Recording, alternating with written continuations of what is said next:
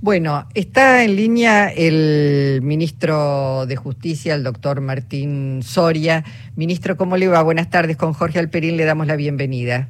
¿Qué tal, Luisa, Jorge? Lo escuchaba, eh, eh, buenas tardes a los oyentes de ella, lo escuchaba el análisis de Jorge y le faltó, le doy, les doy un dato color. A ver. Ustedes saben que yo vengo de la Cámara de Diputados, ¿no? Sí. Este, bueno, la izquierda se sienta bien, bien pegadito a, a la gente de mi ley, ¿no?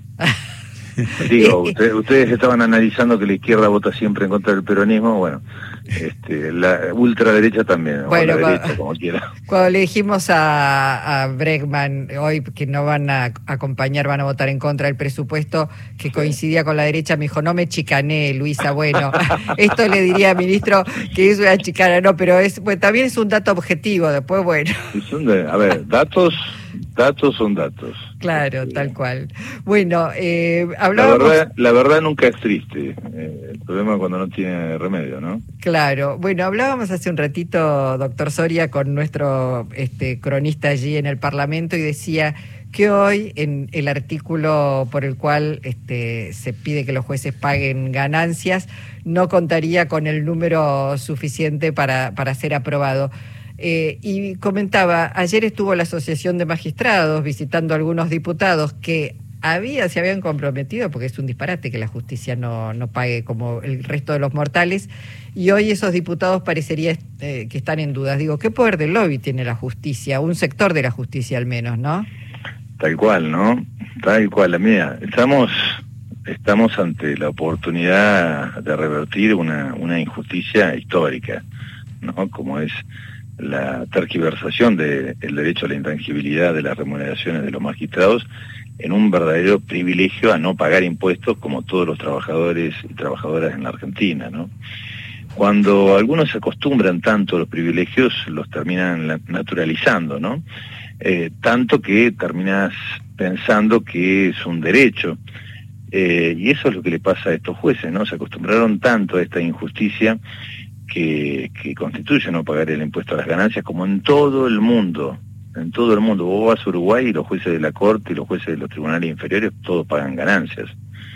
Eh, eh, y, eso, eso no se traduce eh, en que sean corruptibles los jueces en Uruguay, en Uruguay o en cualquier país del mundo, ¿no? Es todo un dato, digo que digo, yo lo vengo escuchando en mi larga profesión de periodista, más de 50 años, vengo escuchando cada tanto cíclicamente la iniciativa que es rebotada de hacer que paguen impuestos a las ganancias los jueces eh, sistemáticamente se vuelve y se vuelve a vetar, este, lo cual indica que la justicia tiene un, grado de poder de blindaje muy particular, ¿no? Totalmente. A ver, pensemos, vos decías que cada tanto en Argentina volvés a escuchar el tema de la de el no pago del impuesto a la ganancia por parte de, la justicia argentina. Y es, exactamente así, es un privilegio totalmente irrazonable e injustificado que en nuestro país venimos padeciendo desde 1930, escucharon bien, cuando la Corte, en aquel momento, 1930, eh, la misma Corte que, fíjate vos, declaró constitucionalmente válido el golpe militar contra el ¿Mm? Al mismo tiempo, esa misma Corte, eh, en 1930, declaró inconstitucional que los jueces pagaran el impuesto a la ganancia como todos los trabajadores en la Argentina. Mm. Fíjate, ¿no? Aquella corte, hace 92 años atrás, esa corte que avalaba golpes de Estado, al mismo tiempo avalaba este tipo de, privilegios en la, en la, Argentina, ¿no? Y de ahí en más se vino a discutir muchas veces en la historia. Este, vos sabés que en los 70 volvió a discutirse, en 1973. Más tarde, en 1996, el Congreso sanciona una ley para que los jueces paguen ganancias. Y fíjate ahí un dato, un dato de la historia, ¿no? El actual juez de la Corte Suprema, eh, Maqueda, el cordobés, eh, Patricia Bullrich, Pichetto, fueron en aquel momento diputados nacionales que aprobaron en 1996 esa ley para que los jueces empiecen a pagar ganancias. A las pocas semanas, la Corte de Nazareno, la Corte Menemista, con una acordada, ¿eh? declaró este, inválido ese impuesto para, para los jueces, ¿no? Este, Ahora, si no saliera, doctor Osorio, perdón que lo interrumpa, si no saliera en, el presupuesto nacional este artículo, ¿el Poder Ejecutivo insistiría enviando un proyecto específicamente con, esta, con este tema para ser tratado y debatido? Hay que ver qué pasa. La noche tiene esperanzas, bien, bueno. Yo tengo esperanza. A ver, eh, es verdaderamente, insisto, perder una oportunidad eh, sobre un tema que este, no tiene razón de ser, que, es una vivada, hay que decir las cosas como son, es una vivada. El artículo 110 del que se agarran estos personajes, algunos jueces, el artículo 110 de la Constitución dice textualmente que los jueces de la Corte y los tribunales inferiores van a recibir por su trabajo una compensación que no puede ser disminuida de manera alguna. Y de ahí es donde surge este, esta frase, ¿no? este principio de la intangibilidad de las remuneraciones de los jueces, que en realidad no es un invento argentino, fue copiado de la Constitución de los Estados Unidos, allá hace muchos años atrás en la Argentina, como tantos otros países copiaron distintas partes de las constituciones de otros países.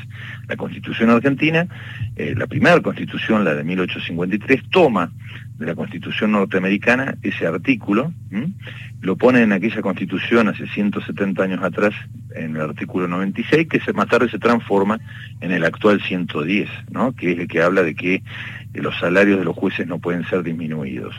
Este, en aquellos tiempos, hay que explicarle al oyente, en aquellos tiempos lo que se buscaba era proteger, resguardar el sueldo de los jueces para evitar que los otros poderes del Estado, el Poder Ejecutivo o el Poder Legislativo, impusiesen medidas arbitrarias, ¿eh? que los dejase sin salario, sin sueldo, o que buscaran presionar económicamente a los magistrados. Eso, eso que sucedía o que podía suceder hace 170 años atrás, no pasa más hoy en el mundo entero. Y por eso todos los países, en todos los países del mundo, los jueces pagan el impuesto a las ganancias. Ahora acá, eh, Soria, acá eh, los jueces, los argumentos de los jueces no terminan de convencer a la sociedad y por eso reaparece la iniciativa una y otra vez. Y al mismo tiempo, eh, la fuerza de los jueces, más allá de los argumentos, la fuerza del lobby logra que nunca termine por sancionarse, ¿no? Tal cual, tal cual. A ver, yo te contaba, hace 170 años atrás, este, eh, eh, podía suponerse que los poderes del Estado podían intentar atentar o, de manera arbitraria disminuir el salario de un juez, pero eso no pasa más. Eh, fíjate vos, el artículo 92 de la Constitución de todos los argentinos establece que el presidente y la vicepresidenta disfrutan de un sueldo pagado por el Estado que tampoco puede ser alterado eh, mientras dure, dure su función, su nombramiento. Es decir, si vos tomás el 110 de los jueces y el 110 de, eh, y el 92, el artículo 92 del presidente, ni los jueces, ni el presidente, la vicepresidenta deberían pagar el impuesto a las ganancias. Sin embargo, el Poder Ejecutivo paga el impuesto a las ganancias, el Poder Legislativo, los diputados, los senadores pagan el impuesto a las ganancias, los ministros pagan el impuesto a las ganancias, todos pagamos el impuesto a las ganancias, menos esto privilegiados eh, históricos que tenemos en Argentina, que es el Poder Judicial. En la Argentina los jueces, eh, eh, creo yo, ¿no? No, no deben utilizar el argumento de la intangibilidad de los sueldos de los magistrados para evitar el pago de un impuesto como, como otros que impone el Congreso de la Nación, ¿no? y que se sustentan en el artículo 16, el principio de la igualdad, la equidad y la proporcionalidad de todos los habitantes de, la Argentina. ¿Por qué cree, perdón, ministro, por qué cree que piden verla a Cristina Fernández de Kirchner y no a usted en todo caso? Porque es el, el presupuesto del Poder Ejecutivo, ¿no? Deberían conversar estos jueces que han pedido una audiencia con Cristina Fernández de Kirchner, con el ministro de Justicia. ¿Por qué cree que no lo hacen? Porque además hemos visto toda una campaña para volver a intentar demonizar a Cristina el kirchnerismo contra la justicia, ¿no? Y porque creo que es parte de eso y porque saben que el presupuesto, una vez aprobado en la Cámara de Diputados, se eleva a la Cámara de Senadores. Mm, además, además de que estoy convencido de que saben lo que pienso respecto de muchos de ellos el impuesto a las ganancias, ¿no? este, pero, pero la verdad es que este, tenemos un poder judicial que hoy, este, eh, digamos, como dirían los chicos, muestra muestra lo peor de sí mismo frente a toda la sociedad argentina, ¿no? Eh, pensemos que este, eh, esta propuesta del pago del impuesto a las ganancias de ninguna manera se puede traducir en un ataque o en un embate o en la pérdida de la independencia. Yo escuchaba a algunos que no, vamos a perder nuestra independencia, nuestra imparcialidad, no, no sean caraduras. Ya la, perdieron cuando cuando fueron a verlo a Mauricio Macri a Olivos a jugar. Y, mira, vos recién, cuando fueron a verlo a Olivos, a La Rosada, a Los Abrojos, cuando aceptaron ser jueces de la Corte por decreto, nunca antes de 1983. Y ahora cuando viajan al lago escondido, ministro, pues también hay que decirlo, hay una denuncia de un abogado penalista, Luciano Almonacid, que se presentó ante el Consejo de la Magistratura para al menos denunciarlos a, tres jueces, eh, tres camaristas que han viajado precisamente al sur al lago escondido.